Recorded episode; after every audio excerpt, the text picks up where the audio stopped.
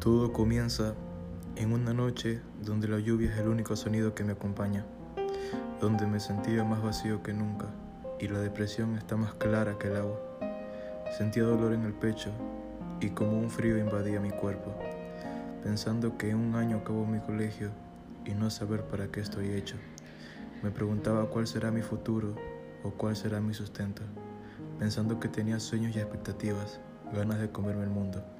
Mi cuarto lo veía lleno de cosas, pero vacío por dentro. Y mi mente decía solo espero ser feliz. Y cuando tenga familia y estén durmiendo, no me arrepienta en silencio de lo que fui.